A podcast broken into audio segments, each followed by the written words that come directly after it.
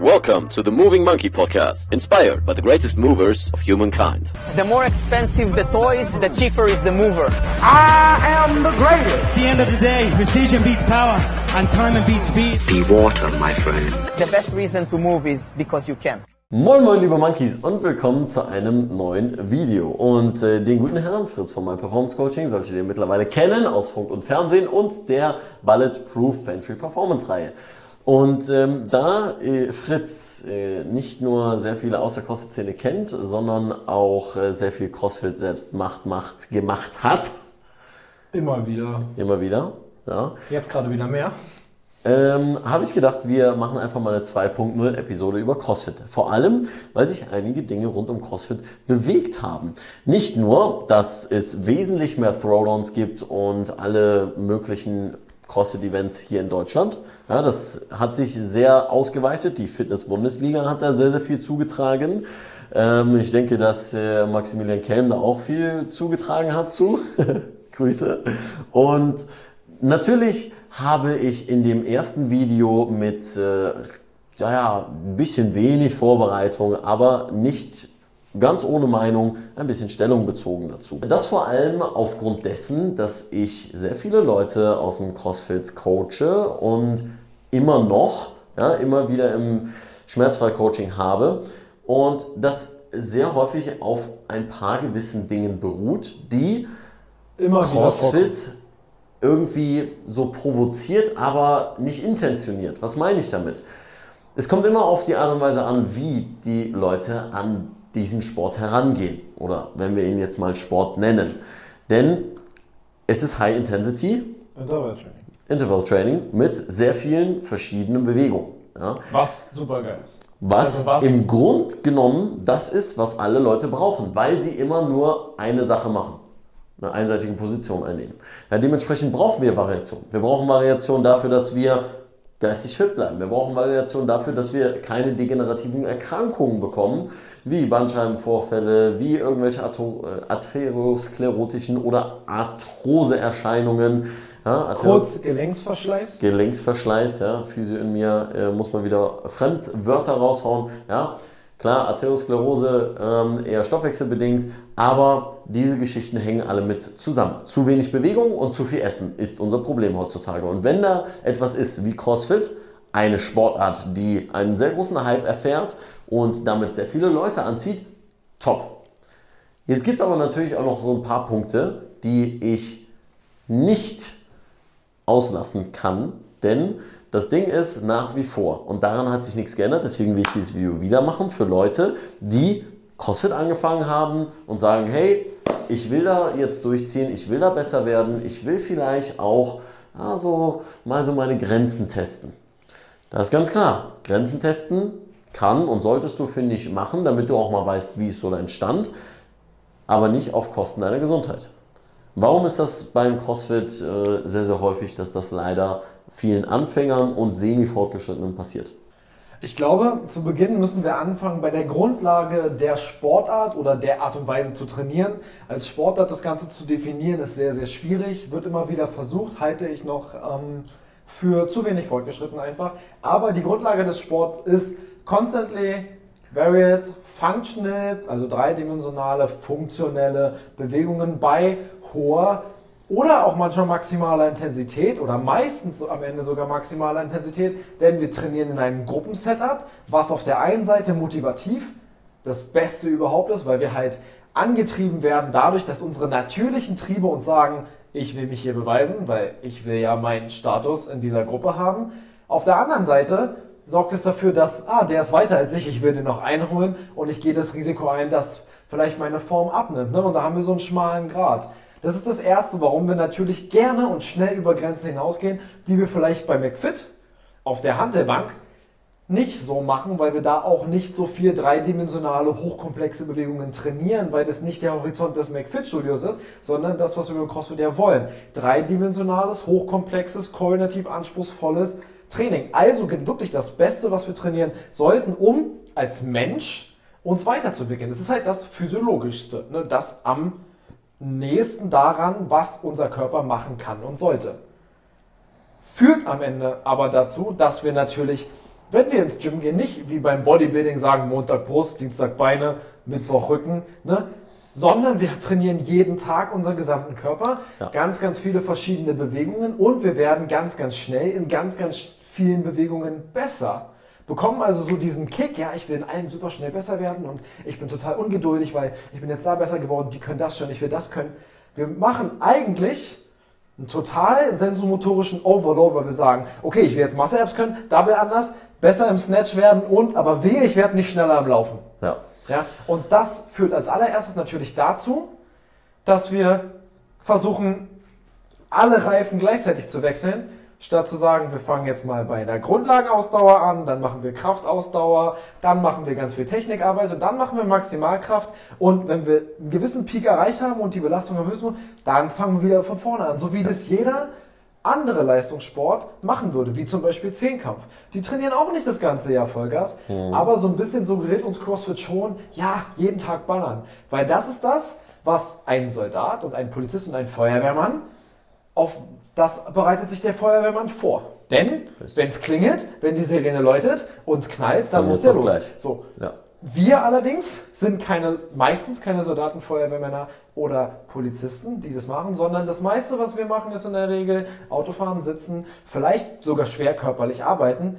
Was wir aber demnach beachten sollten bei unserem Training ist, dass wir kompensatorisch oder zu unserer alltäglichen Main Activity oder Hauptaktivität kompensierendes Training auf physiologischer Ebene machen, um daraus dann eine Peak Performance, eine maximale Performance entstehen zu lassen. Und nicht gar nichts Sportliches machen Und dann- zu maximal Sport. Jetzt mal, wovon ich rede. Ne? Wir haben immer von nichts Richtig. auf 100 Prozent und das Vakuum, die Homöostase, die wir immer versuchen zu haben, die auch unrealistisch ist, aber die wichtig ist, dieses imaginäre Gleichgewicht, das sollte im Vordergrund stehen, steht es aber meistens nicht, weil wir halt eine Stunde in die Class gehen, ins Gym und in der Stunde wollen wir so viel wie möglich ballern, so viel wie möglich schaffen und das führt natürlich dazu, dass wir am Ende, wie gesagt, von, Standgas auf, von Standgas auf Vollgas, aber den Motor so richtig warm laufen lassen, vielleicht wie beim Auto und wieder runterfahren, so wie, das bei, wie die es bei der Formel 1 teilweise machen. Ne? Und bei Ja. den ganzen, das findet nicht so viel statt.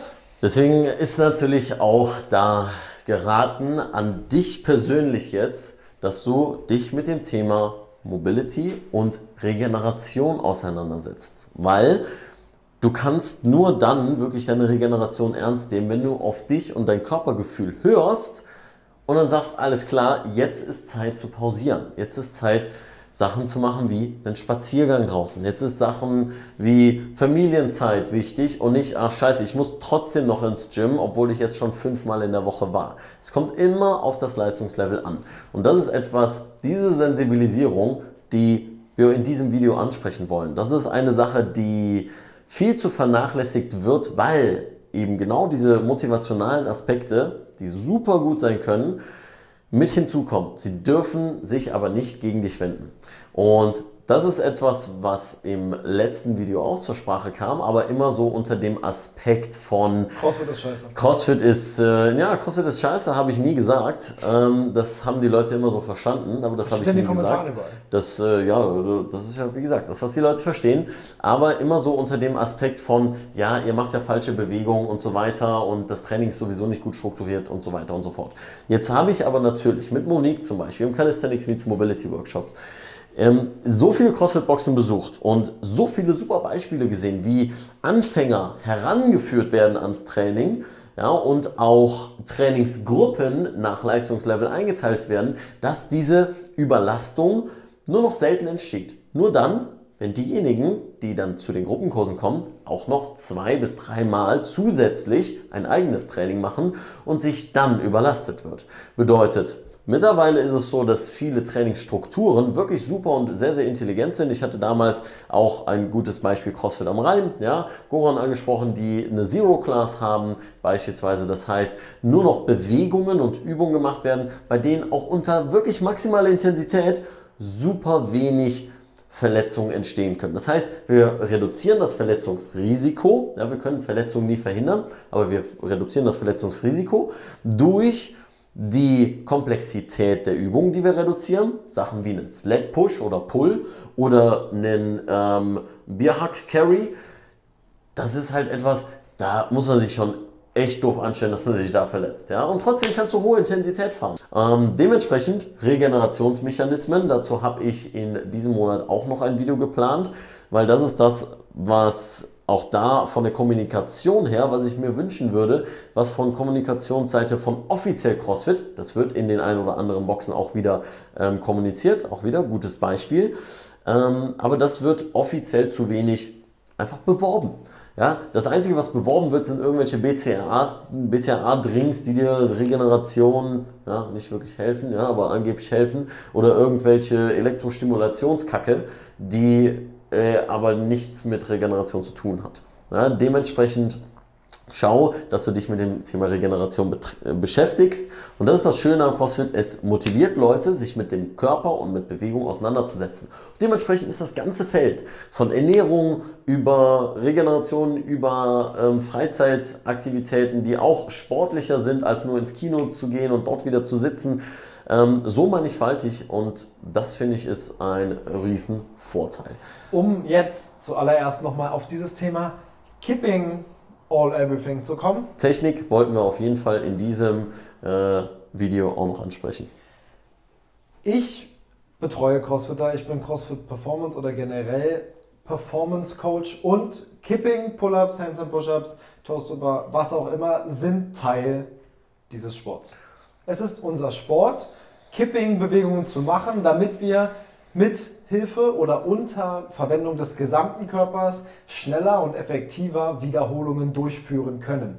Das bedeutet nicht, dass man sich durch diese Verletzungen eher, äh, durch diese Bewegungen eher verletzt als durch andere. Sie sind ausschließlich nur komplexer und dynamischer innerhalb der Bewegungsachsen unseres Körpers als strikt oder strikt regulierte Bewegungen. Was bedeutet, wir brauchen eine bessere und stärkere Bewegungskompetenz, um uns bei diesen Bewegungen Basis. nicht zu verletzen. Deshalb sage ich, nein, Kipping ist nicht scheiße.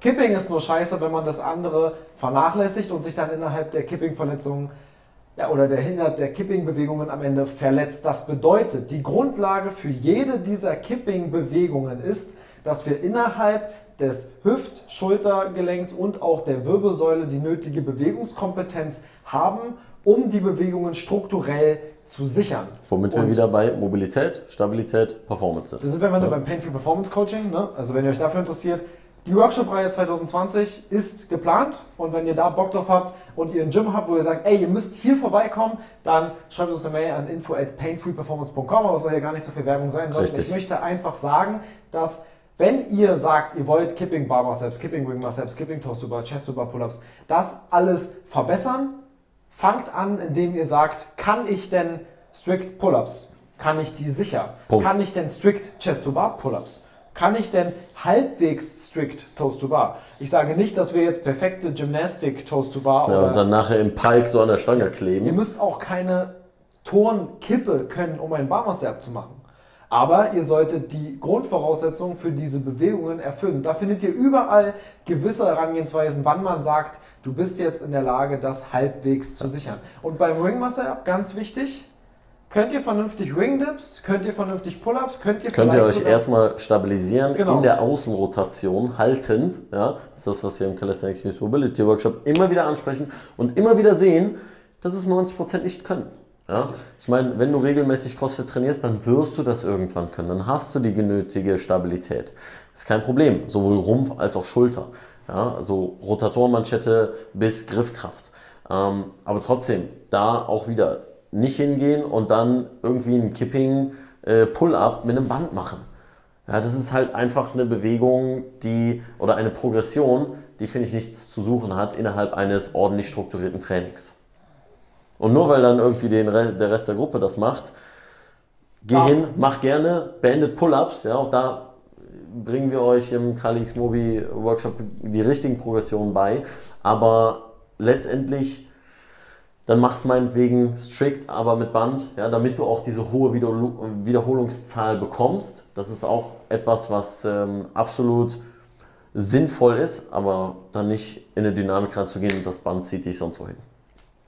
Also intelligente Trainingsplanung da wieder. Das ist halt ganz wichtig. Was ich oder was wir am Ende sagen wollen, ist, konzentriert euch auf die Grundlagen dafür, High Intensity Intervalltraining mit dreidimensionalen physiologischen und coolen Bewegungen zu machen, aber schafft die Grundlagen dafür. Beschäftigt euch auch mal damit, vielleicht zu lernen, einen Handstand frei zu halten, bevor ihr Handstand Walk lernen wollt. Einfach, weil ihr dann tendenziell eine bessere Kompetenz dafür habt, dass ihr die Bewegung langfristig kontrollieren könnt.